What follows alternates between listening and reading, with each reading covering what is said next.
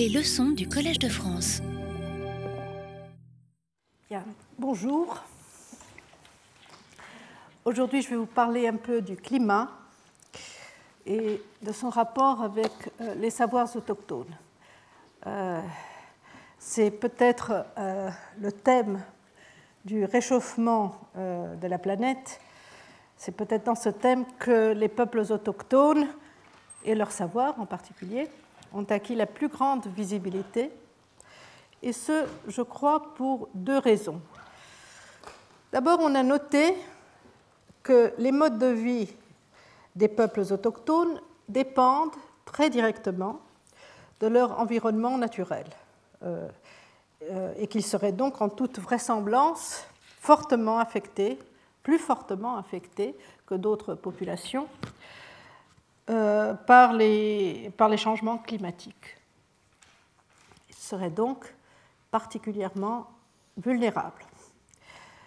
En revanche, leur euh, très longue tradition de mode de vie spécifique leur aurait permis euh, d'accumuler non seulement des savoirs très fins sur leur milieu, mais aussi de diagnostiquer des situations inhabituelles et de prévoir des façons de s'y adapter ou de mitiger leurs effets.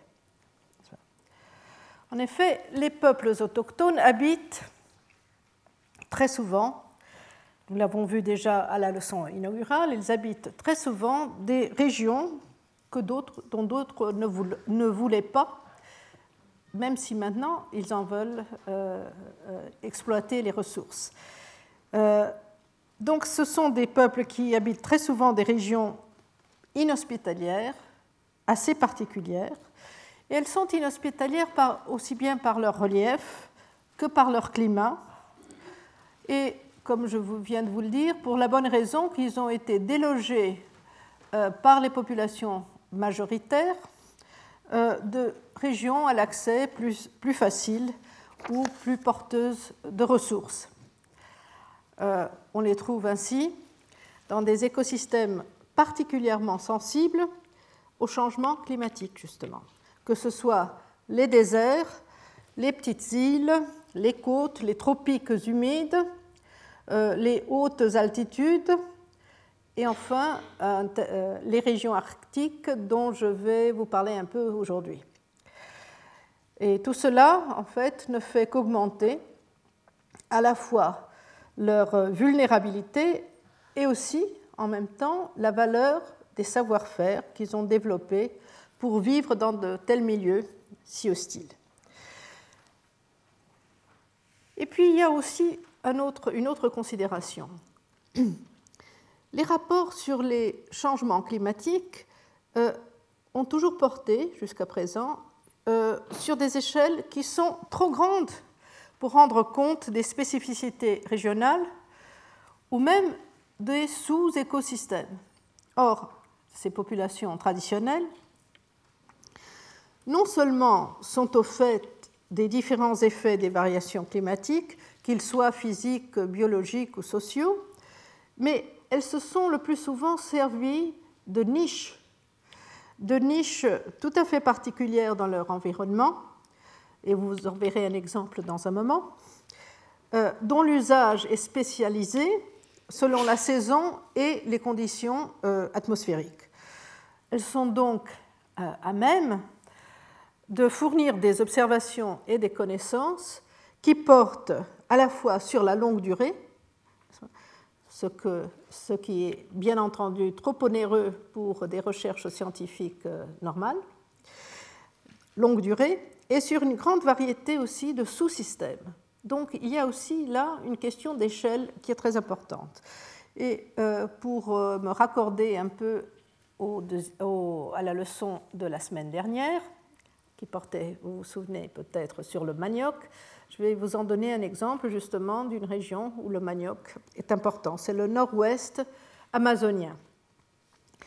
Euh, le nord-ouest amazonien, contrairement à d'autres régions de l'Amazonie, est une région très pluvieuse et avec des saisons très courtes et non marquées. C'est-à-dire qu'on a une alternance de, pluie et de beau temps, en fait, euh, qui, portent sur des, périodes très courtes. Or, pour brûler un essar correctement, il faut attendre quelques jours sans pluie après l'abattage des arbres. ça varie entre 3 et 10 jours, ça dépend de l'intensité du soleil, ça dépend aussi du type d'arbre qu'on aura abattu. Mais euh, dix jours sans pluie dans le nord-ouest amazonien, euh, ça n'arrive pas très fréquemment. Et avec les changements des dernières années, entre 2008, euh, en 2008 et en 2009, on n'a pas eu une seule fois neuf jours sans pluie dans cette région c'est un, un, gros handicap pour euh, l'ouverture des essarts et pour les plantations de, manioc. On, s'arrange, bien entendu, on s'arrange autrement, mais euh, c'est certainement un effet euh, que les, les, Indiens du Waupej, du Tiki, enfin tous ces gens dont je vous ai parlé la dernière fois, sont très conscients.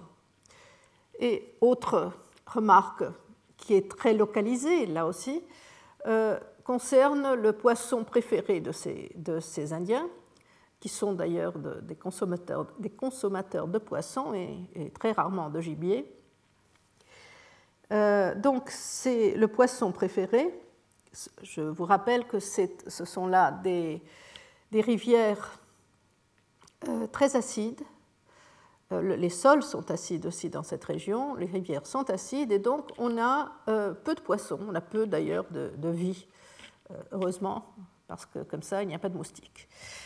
Euh, mais euh, en tout cas, le poisson qui est le plus prisé est l'aracou. L'aracou, c'est le Leporinus. il y a plusieurs espèces, mais le genre, c'est le Leporinus. Et ce, ce, poisson, qui est donc très apprécié, ne fraye que vers le mois de novembre, qui coïncide pour les gens de cette région avec, le nadir de la constellation du, euh, serpent Jararaca. Et c'est à, peu près le mois de novembre. Et c'est un mois où on devrait s'attendre à des crues importantes. Et ce poisson ne ferait que si l'eau monte dans la rivière du matin jusqu'aux premières heures du soir. Si jamais l'eau descend, par exemple, vers 6 heures du soir, euh, ce poisson ne frayera pas et on n'aura pas de, de, poisson pour la, saison suivante. Euh, donc, euh, c'est un poisson qui est très sensible au régime des pluies, puisque on a, au mois de novembre, on s'attend à des pluies, mais est-ce que ces pluies sont continues ou pas? Eh bien, actuellement, on n'est pas sûr, on n'est plus sûr. Donc toutes ces, questions euh, vous montrent que euh, les, Indiens qui habitent cette région sont tout à fait au fait de menues variations climatiques et de ces effets et de leurs effets sur, euh, sur par exemple, leur sécurité alimentaire. Je vais passer à un autre exemple, un peu pour amorcer une, euh, une discussion qui va porter beaucoup aujourd'hui sur les peuples de l'Arctique, comme je vous, l'ai déjà dit. Et donc, j'ai pris mon deuxième exemple dans la région de Kitikmeot, au Canada, dans les territoires du Nord-Ouest, euh, là où habitent les Inuits. Alors, euh, des, des chercheurs en général d'ailleurs des anthropologues, mais des anthropologues qui connaissent un peu la biologie et, la géographie et la géophysique. Euh, ce sont ces anthropologues qui ont les premiers, d'ailleurs je dois faire justice ici aux ethnosciences, dont j'ai eu beaucoup de mal dans ma leçon inaugurale, eh bien euh, c'est certainement l'ethnoscience euh, qui a lancé une grande partie de ces de ses recherches dans, l'Arctique Eh bien, un de ces anthropologues euh, a, noté les observations donc, des Inuits dans cette région euh, sur plusieurs aspects euh, climatiques.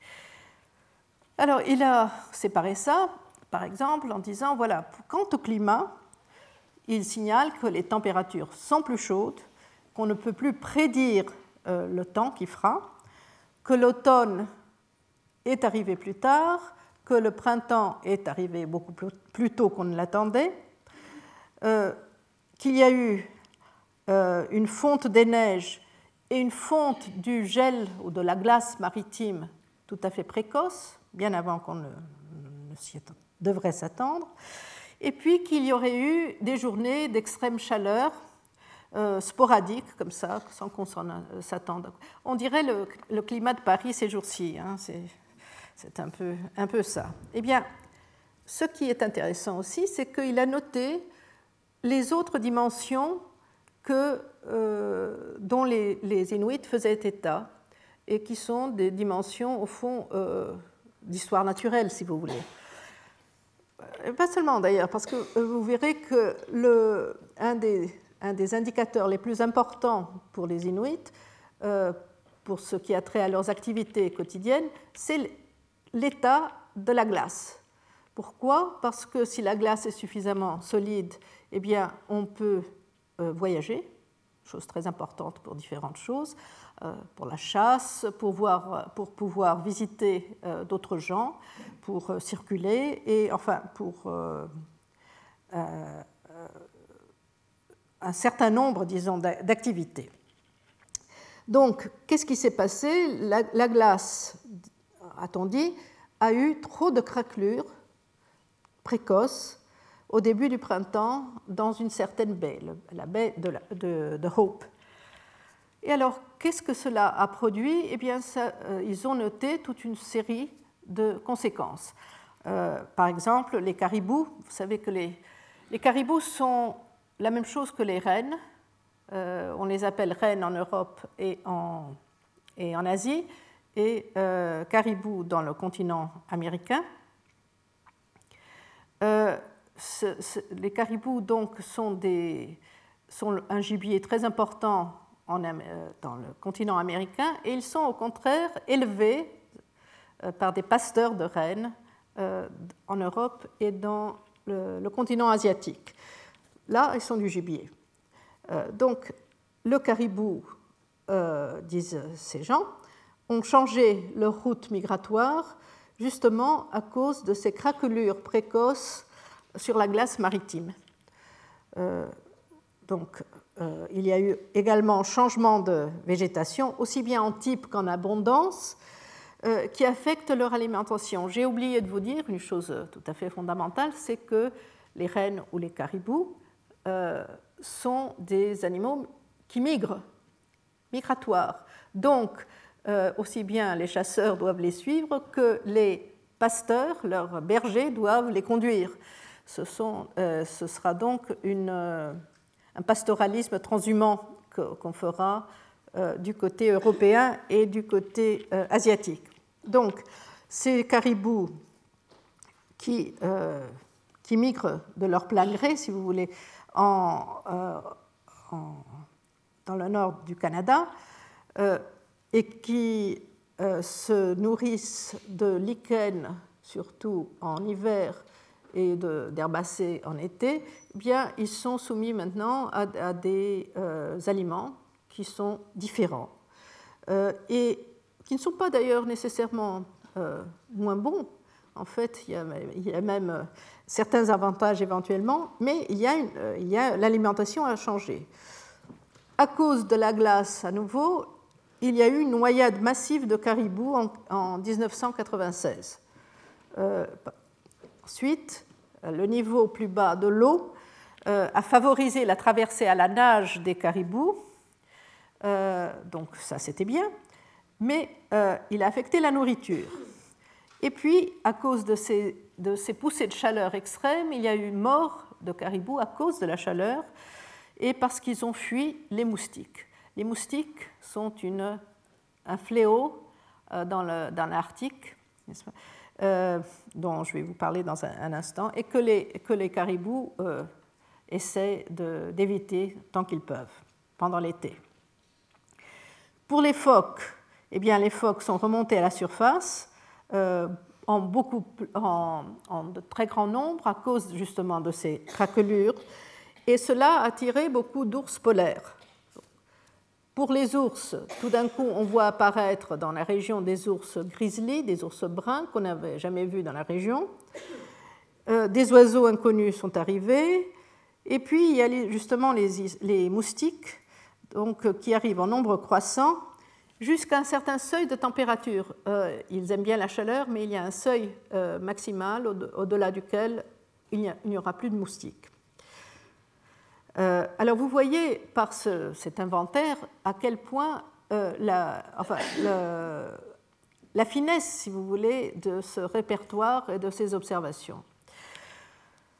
Eh bien, c'est en tenant compte, je vous ai donné là deux exemples, mais c'est évidemment en tenant compte de la situation euh, générale des peuples autochtones que j'ai évoquée tout à l'heure que le groupe euh, d'experts intergouvernemental sur l'évolution du climat, qui en anglais s'appelle l'IPCC, euh, s'est saisi finalement de la question des connaissances euh, des peuples autochtones en matière de climat. ce, groupe d'experts, dont l'acronyme est le GIEC, vous devez probablement le connaître, a été créé par l'ONU en 1988. Et ce, pour faire la synthèse, ce n'est pas un, organisme de recherche, c'est un organisme qui, doit faire la synthèse des connaissances scientifiques qui sont produites par ailleurs sur les effets euh, des changements de climat euh, dus à l'action humaine. Et ils doivent aussi produire des recommandations. C'est un organisme qui, euh, qui est qui est tellement prisé qu'en 2000, euh, en 2007, à la suite de la parution de son quatrième rapport, il a reçu le prix Nobel de la paix, en même temps d'ailleurs que Al Gore, le, ex-vice-président américain. Mais c'est aussi un organisme, c'est aussi un comité qui, euh, est toujours euh, sous surveillance parce qu'il il a bien entendu des implications politiques et financières euh, euh, qui, découlent de, ces rapports. Euh, je précise que la seule fonction du GIEC est justement de produire ces rapports et qu'il il en a produit déjà quatre et que le cinquième est prévu pour 2014. Donc ces rapports ont des conséquences, des implications et et ont été souvent mis en question par des gouvernements et des scientifiques euh, en général accusés d'être euh, euh, liés à ces gouvernements. On se souvient d'ailleurs pendant la présidence de George Bush, le fils, George W. Bush, que, le gouvernement nord-américain a mis en doute, a mis en question justement les conséquences, le rapport du GIEC qui prévoyait, une, qui prévoyait donc des, conséquences et des responsabilités. Donc, euh, le JF est très soucieux de se prémunir d'attaques telles que celle-ci, d'attaques à sa crédibilité, euh, tant et si bien que ces rapports, qui sont rédigés en général par une vingtaine d'experts, avant d'être rendus publics, euh, doivent être acceptés, euh, doivent recevoir vraiment l'approbation formelle de tous les scientifiques du groupe euh, réunis. c'est donc pour se prémunir de, de, ces mises en question.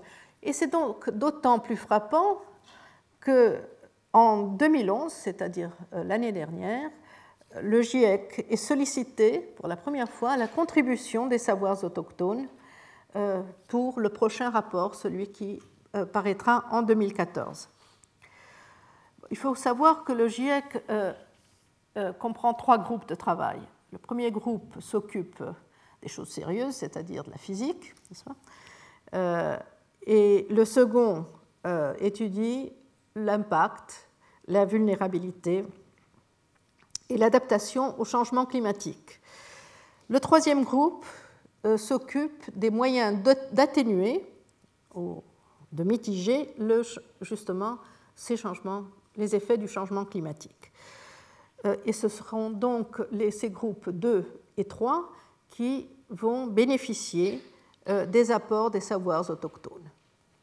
On ne les appelle pas pour parler de physique et de géophysique.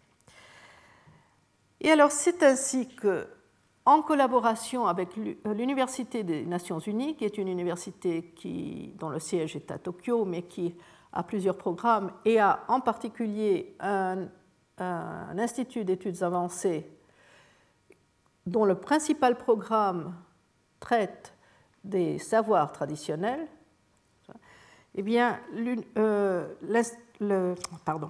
l'Université des Nations Unies a convoqué avec le GIEC deux grandes réunions en 2011, euh, dont le rapport va paraître vraisemblablement euh, probablement le, 13 juin 2012, à la veille de Rio Plus 20.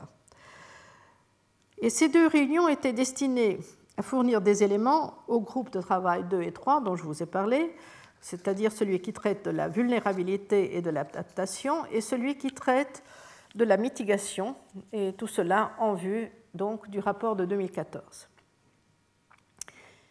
Euh, dans un document préliminaire où il compile quelques 400 cas connus d'apport des savoirs traditionnels aux savoirs scientifiques et aux activités euh, d'adaptation, l'Université des Nations Unies confère aux peuples autochtones pas moins que le titre de avant-gardiste pour le changement climatique. Et je vais vous lire euh, une citation.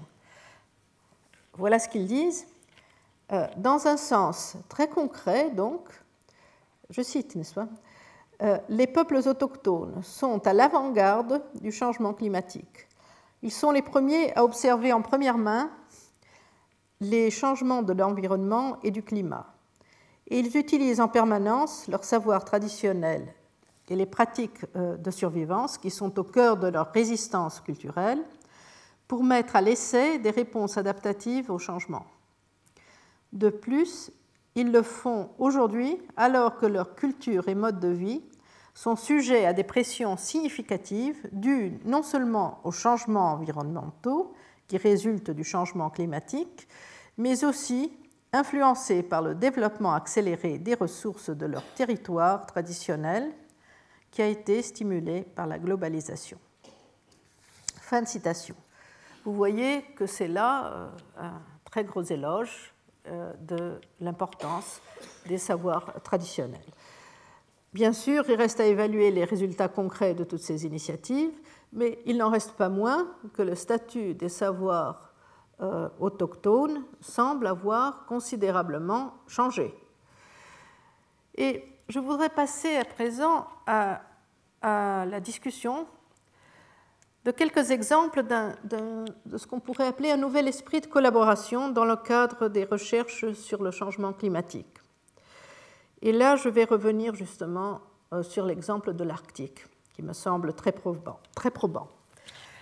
Euh, vous savez peut-être que les températures dans l'Arctique varient de façon beaucoup plus dramatique qu'ailleurs. Par exemple, dans ce quatrième rapport euh, du GIEC, euh, en 2007, on constate que, voilà, là je cite encore, les températures ont augmenté presque partout dans le monde, quoique de manière plus sensible aux latitudes élevées de l'hémisphère nord. Les températures moyennes dans l'Arctique ont augmenté pratiquement deux fois plus vite que les températures mondiales au cours des 100 dernières années. Deux fois plus vite. Et par ailleurs, comme on l'a vu tout à l'heure, les modes de vie des peuples traditionnels de l'Arctique, euh, là je ne cite plus bien sûr, que ce soit les chasseurs inuits du Grand Nord canadien ou bien les éleveurs de rennes euh, de l'Europe et de l'Asie, eh bien, euh, ces modes de vie, de par leur nature même et leur ancrage dans une nature finement exploitée, sont particulièrement sensibles aux variations de climat. Ces peuples donc réunissent des conditions de vulnérabilité extrême qui tiennent à la fois à l'augmentation plus forte de la température dans l'Arctique qu'ailleurs et à leur mode de vie particulier. Eh bien, depuis les années 1990, des recherches conjointes entre scientifiques et peuples chasseurs euh, de l'Arctique se sont intensifiées. Quand je dis donc peuple chasseur, c'est le continent américain. Euh, et ces recherches conjointes ont donné lieu, au-delà de multiples collaborations sur des thèmes plus ponctuels, à l'apparition d'un rapport fort important qui, euh, l'acronyme est ASIA, qui correspond à Arctic Climate Impact Assessment, ou soit le rapport de l'impact du climat arctique. C'est un rapport qui est paru en 2004 et qui a été publié par la Cambridge University Press en 2005. Ce qui est remarquable, c'est que ce rapport ASIA a été commandé par le Conseil de l'Arctique. Dans ce conseil siègent des représentants de huit gouvernements, c'est donc un conseil intergouvernemental d'une part. Ces huit gouvernements sont le Canada, le Danemark, le Danemark parce que le Groenland euh, fait partie du Danemark. Euh, Danemark, Finlande, Islande, Norvège, Russie et les États-Unis d'Amérique. Euh, donc, vous voyez, et mais aussi des représentants de six organisations de peuples autochtones, dont par exemple le Conseil SAM. Je ne sais pas si on dit SAMI ou SAM, j'ai vu les deux, les deux euh, façons de, d'écrire, donc je prends SAM, pourquoi pas. Le Conseil SAM, euh, la conférence circumpolaire, Inuit et, aussi l'association russe euh, des peuples autochtones du Nord. S'y ajoutent aussi des observateurs euh, officiels, dont d'autres gouvernements, euh, la France en fait partie, des organisations non gouvernementales, des, scientifiques et aussi des organismes internationaux. C'est donc un conseil qui a une représentation très variée. Eh bien, c'est ce conseil qui a chargé le Comité international de la science arctique de l'élaboration de ce rapport ASIA. Euh, je m'excuse de rentrer dans tous ces détails, mais je crois qu'il est important de penser à la composition de tous ces, organismes.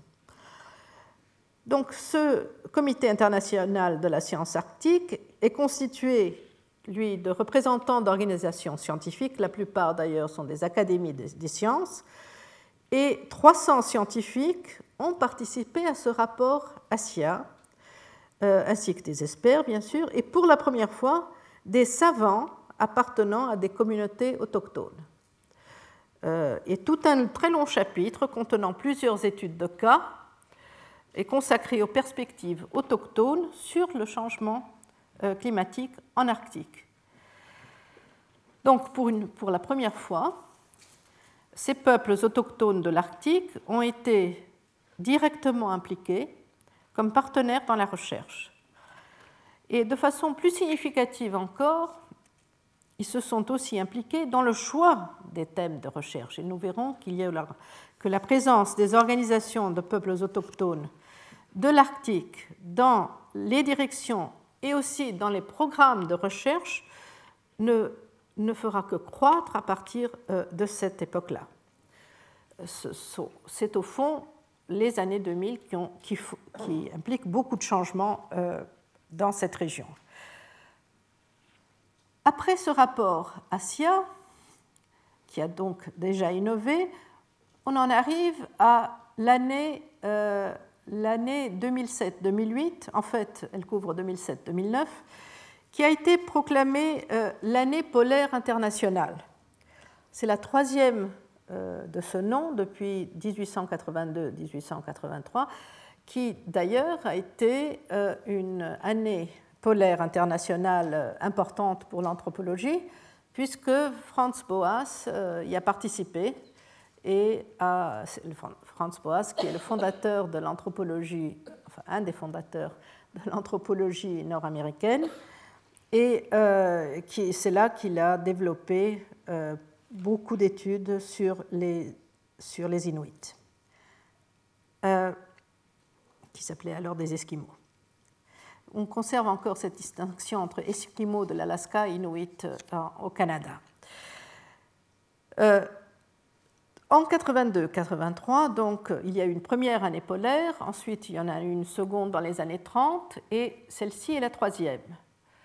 Euh, entre-temps, il y a eu aussi une année géophysique internationale qui, elle, a pris exemple sur les années polaires et qui s'est tenue dans les années 50. Donc ce sont des, des événements assez espacés Là, cette troisième euh, année polaire internationale a consisté, comme les deux précédentes, comme les trois que, je viens d'évoquer en fait, euh, en un vaste, elle a consisté en un vaste programme de recherche, alors à nouveau dans les domaines physiques, biologiques et sociaux. Tout ça euh, en Arctique et aussi en Antarctique.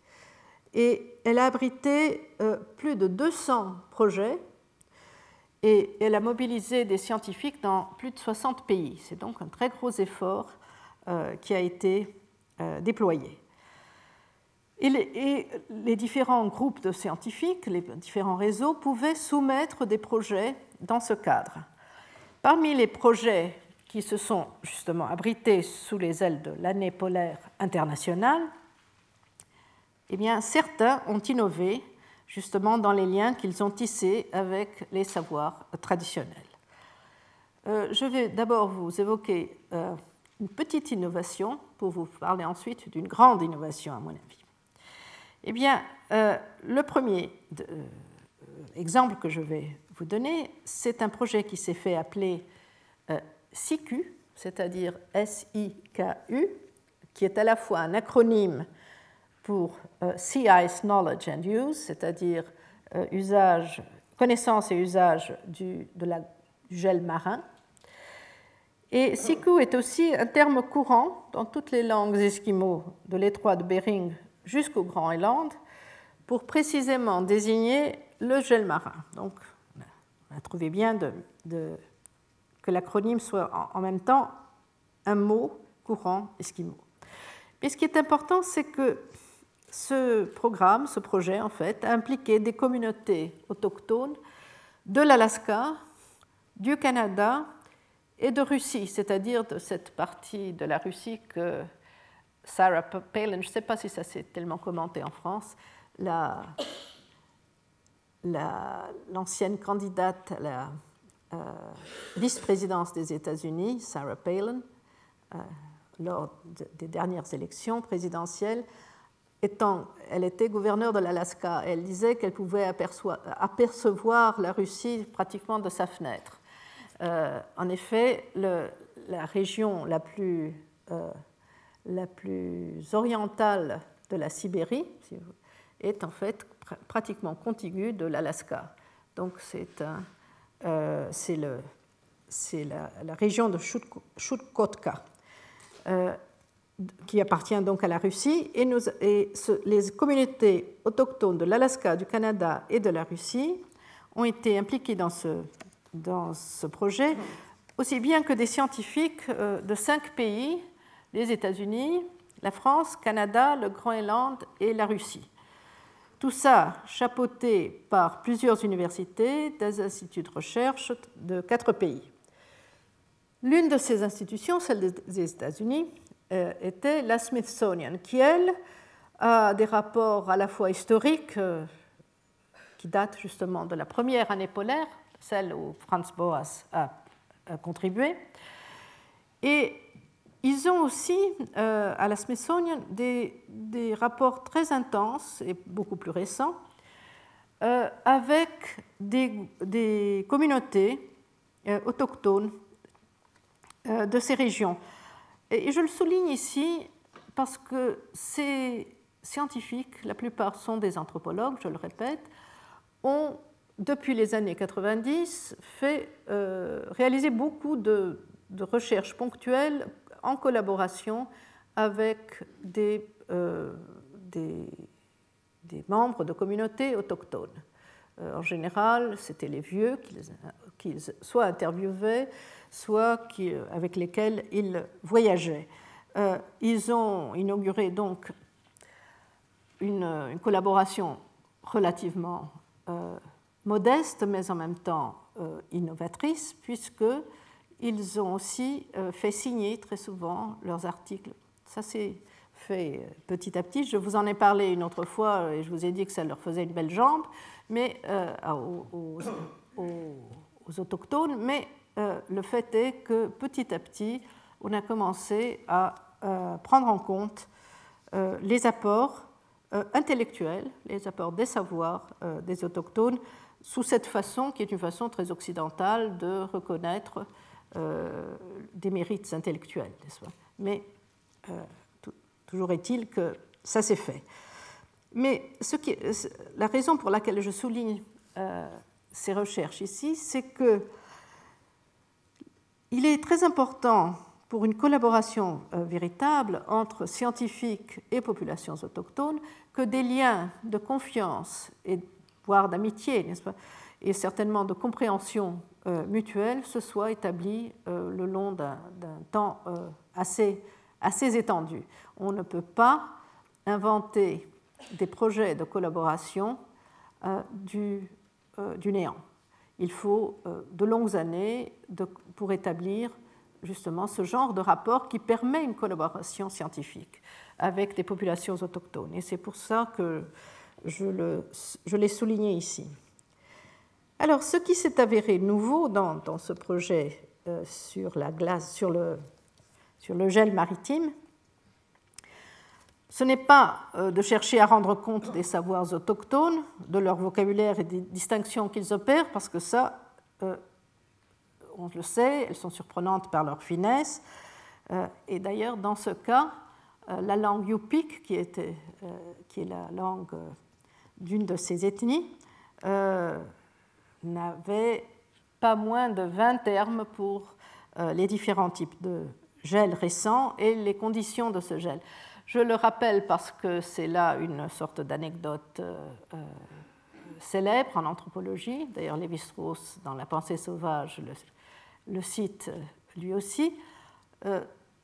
et c'est une une euh, tradition anthropologique qui remonte justement à Boas, qui aurait affirmé que les Esquimaux avaient beaucoup de termes pour la neige. Euh, et qu'ils distinguaient donc toutes sortes de, très finement, toutes sortes de caractéristiques de la neige. Euh, il, il, paraît que ce nombre a été ensuite enflé considérablement mais par euh, des exégètes, euh, c'est-à-dire des anthropologues qui, ont voulu en rajouter. Euh, il n'empêche que, en tout cas, les Yupik ont bien 20 termes pour le gel et pour les conditions de ce gel. et, ce, simplement pour le gel récent. Hein. on ne parle pas de, des glaciers, etc. Eh bien, ce genre de, recherche se pratique depuis longtemps, donc là, rien bien de nouveau. Mais ce qui a été euh, relativement plus nouveau, c'est qu'on a demandé à un chasseur expérimenté, un monsieur qui, de 69 ans, mais qui, chasse toujours, euh, de noter tous les jours justement les états de ce gel maritime, de noter le temps qu'il faisait et les activités de subsistance euh, dans sa communauté. Bien entendu, il a noté beaucoup plus que cela.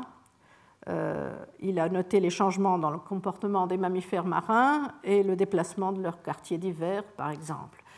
Euh, donc, là encore, on voit que il n'y a rien de bien nouveau, puisque beaucoup de chercheurs, nous-mêmes d'ailleurs, nous avons suscité dans les années 90 de tels carnets quotidiens qui portent sur la chasse et l'alimentation euh, dans une région d'Amazonie. Euh, et par ailleurs, pour ce même village euh, esquimau, Yupik, des observations climatiques détaillées sur trois ans ont été retrouvées. Elles avaient été enregistrées par des maîtres d'école entre 1889 et, 19, et pardon, 1898 et 1901. Euh, trois ans de, notes climatiques entre 1898 et 1901. Un trésor, évidemment, pour les climatologues qui se sont précipités dessus. Alors, tout cela n'est pas très nouveau. Alors, qu'est-ce qui est nouveau? Ce qui est nouveau, c'est que pour la première fois, ou plus ou moins la première fois, euh, le, le, responsable au Smithsonian a demandé aux chasseurs non seulement de faire le registre de ses observations, mais il, lui a demandé de les commenter. Et ce qui fait que ce chasseur a produit non seulement toutes sortes d'observations, mais il a, longuement analysé euh, tout ce qu'il avait remarqué. Donc il a donné un compte-rendu euh, que peu de, scientifiques ont l'habitude de demander justement aux peuples autochtones. Euh, c'est une petite avancée, je vous le concède, mais c'est une avancée quand même importante. Euh, alors je vais vous parler d'un autre projet de recherche qui lui aussi s'est placé sous le parapluie de l'année polaire internationale, mais qui lui a innové bien davantage et a eu des conséquences politiques autrement importantes. Il s'agit du projet EALAT. Euh, c'est l'étude de la vulnérabilité des pasteurs de rennes, alors là du coup on est en Europe et en Asie, euh, face au changement climatique. Euh, il faut savoir qu'il y a plus de 20 peuples autochtones du cercle arctique qui élèvent des rennes. Ces rennes sont semi-domestiquées et cet élevage se fait dans la toundra et dans la taïga. La toundra, c'est ce paysage avec des herbacées. La taïga, c'est cette forêt de conifères qu'on trouve un peu plus au sud on, compte en tout 100 000 éleveurs de rennes et 2,5 millions d'animaux. En Alaska, tiens, en Alaska aussi, au Canada, en Chine, en Fédération de Russie, en Finlande, au Groenland, en Mongolie, en Norvège et en Suède.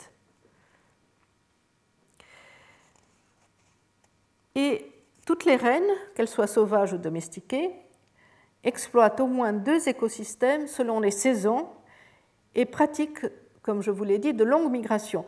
Ces migrations peuvent aller jusqu'à 1000 km par an. Et bien entendu, le pastoralisme de Rennes est lui aussi transhumant. Alors ce réseau EALAT a été initié par, et c'est ça qui est quand même très intéressant, a été initié par l'Association mondiale des éleveurs de rennes euh, en association avec le Conseil des, des SAM ou des SAMI, euh, qui a été, lui, créé, en 1956. Et ils ont donc soumis un projet, un projet de recherche en réseau à l'année polaire. Euh, ce projet a été soumis par une chercheuse, un professeur de l'université SAM, qui s'appelle le professeur Maga, et également un professeur de l'école norvégienne de,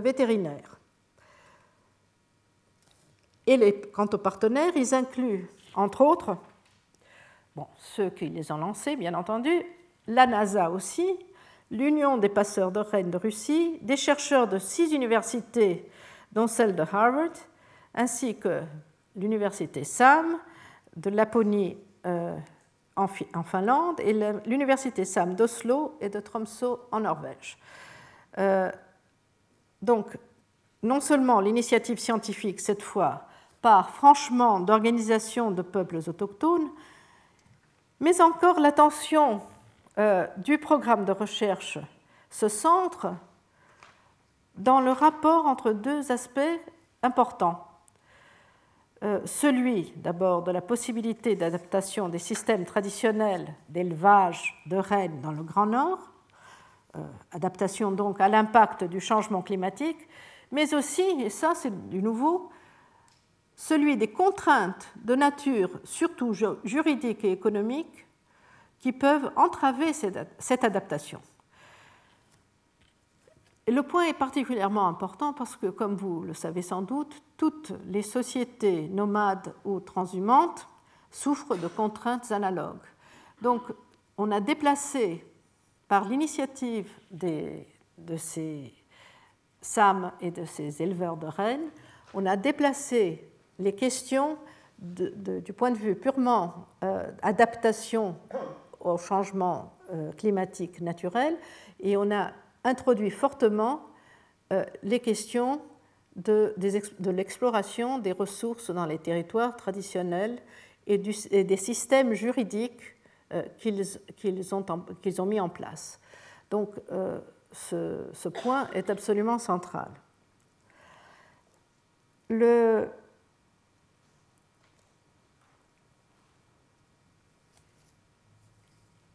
ce, rapport, donc, euh, a eu des conséquences politiques importantes.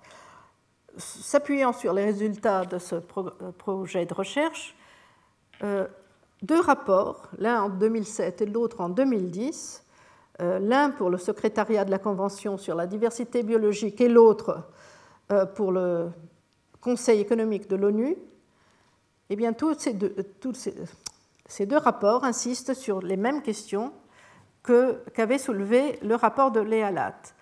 Et puis le rapporteur spécial euh, pour les populations autochtones auprès de l'ONU, lui aussi, a insisté sur exactement les mêmes problèmes. Donc ce rapport qui est, qui est issu d'un programme de recherche initié par les éleveurs de rennes a eu un retentissement euh, très important. Et c'est à tel point que l'instance permanente sur les questions autochtones du Conseil économique et social de l'ONU a demandé à un de ses membres, en mai de l'année dernière, de préparer toute une étude sur la question. Et cette étude, bien entendu, pose avec beaucoup de force le problème des contraintes et de la disparité des législations des divers États impliqués. C'est-à-dire que pour la première fois, on a les éléments et des recommandations euh, dont je vais vous parler, euh, des recommandations très fortes euh, adressées au gouvernement, ou plusieurs, plusieurs de ces gouvernements. Partout, bien entendu, la question, le problème des éleveurs de rennes est la disponibilité des pâturages nécessaires à l'élevage. Euh, et bien entendu, les changements climatiques ont changé la donne.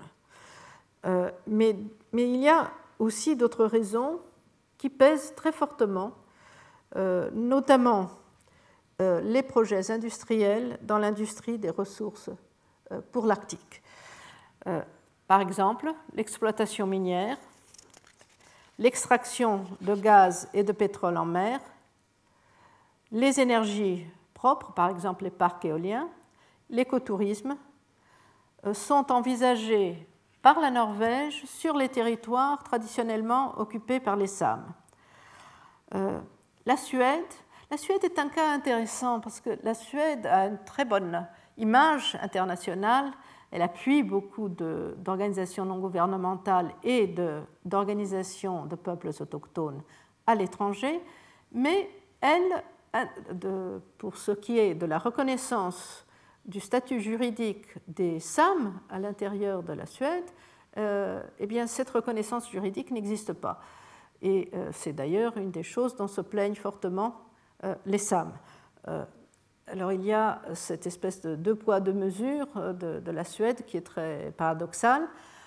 Et le pays, d'après ce rapport toujours, apparemment, au lieu de s'engager juridiquement et de faire des lois protégeant le pastoralisme des SAM, a demandé aux industries elles-mêmes qui s'implantent dans ces territoires de prendre des responsabilités sociales. Or, ces industries qui sont soit suédoises, soit étrangères à la Suède, euh, d'après ce rapport toujours, euh, ne, conçoivent pas qu'elles doivent aller au-delà de la loi. Elles sont d'ailleurs pressées les unes par les autres pour ne pas trop en faire. Donc, euh, le, résultat et que les SAM en, Suède particulièrement euh, se plaignent beaucoup de, l'absence d'un statut juridique et d'une protection de leurs terres euh, euh, explicite. Donc la Suède a installé des parcs éoliens, là aussi, des projets liés à l'extraction minière et à l'énergie hydraulique, et, ainsi que la sylviculture. Et tout ça a morcelé les espaces dont, utilisés par les SAM pour des pâturages. Un autre exemple, dans la région euh, du Yamal en Sibérie, en Sibérie du Nord-Ouest cette fois, euh, eh c'est la région d'où on extrait euh, quasiment la totalité du gaz russe. 90% du gaz russe est extrait là.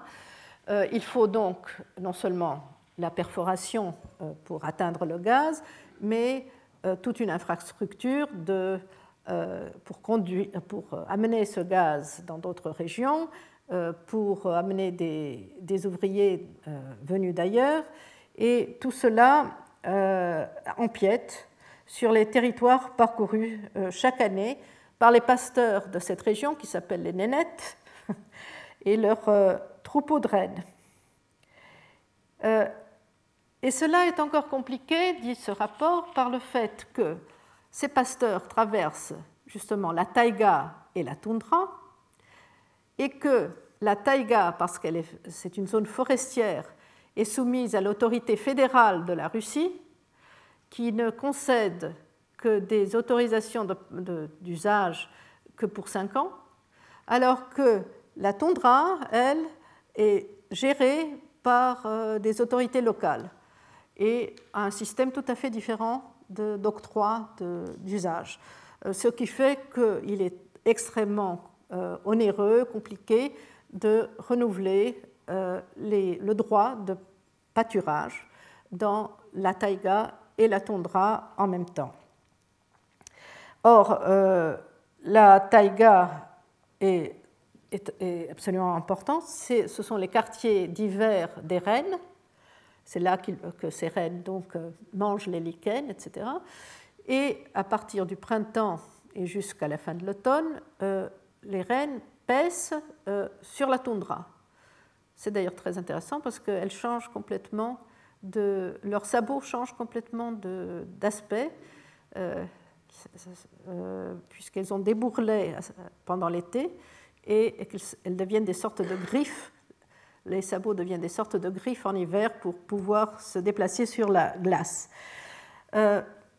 donc, pour en revenir à ce rapport, qui est un rapport qui a dû être soumis il y a moins de 15 jours euh, aux, Nations Unies, euh, eh bien, je, ne connais pas euh, s'il y a eu des, décisions là-dessus, mais pour en revenir à, ce rapport, il examine ainsi quelques six cas précis qui vont de la Norvège à la Mongolie.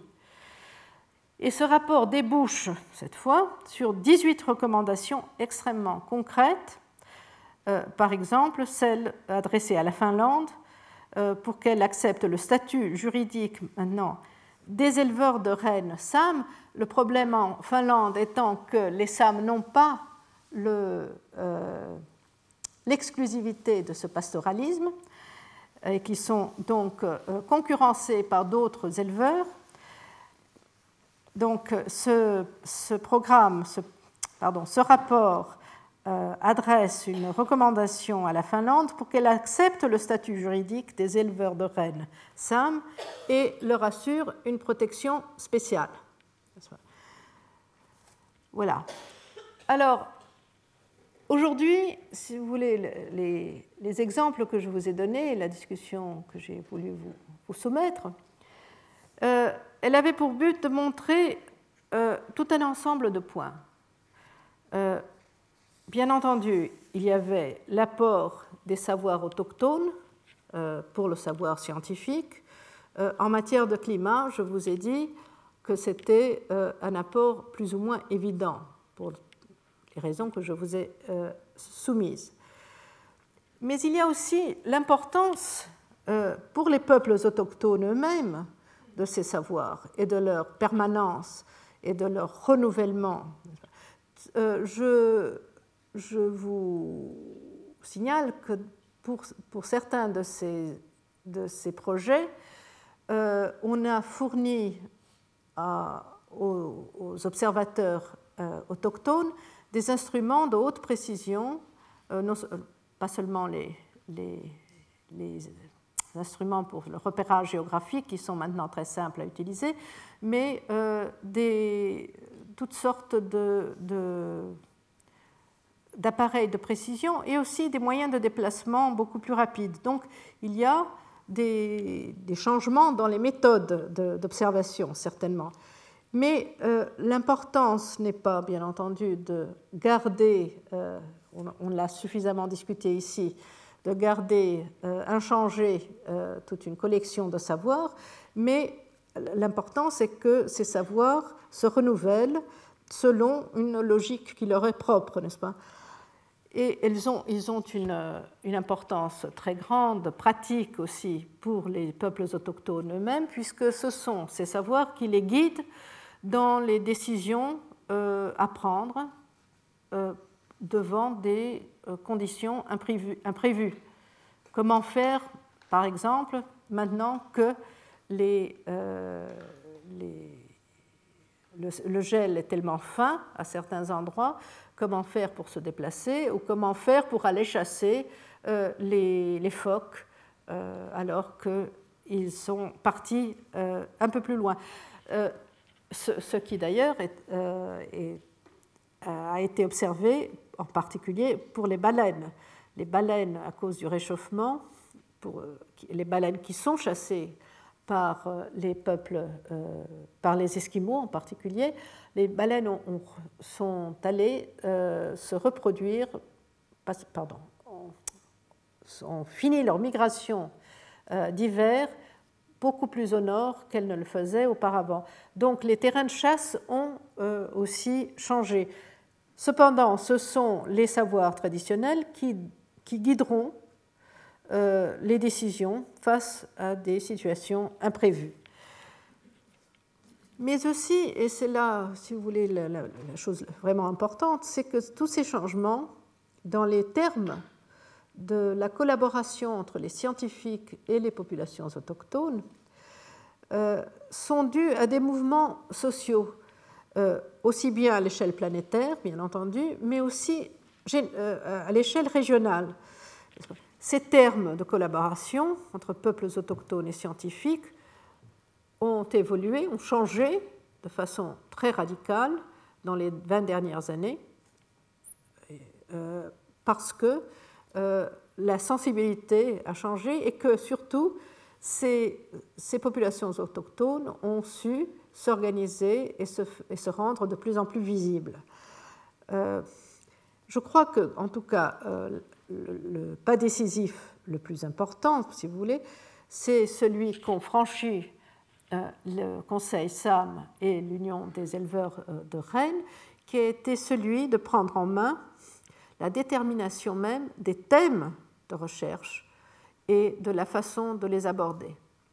Voilà, c'était ce que je voulais vous dire. Retrouvez tous les contenus du Collège de France sur www.colège-2-france.fr.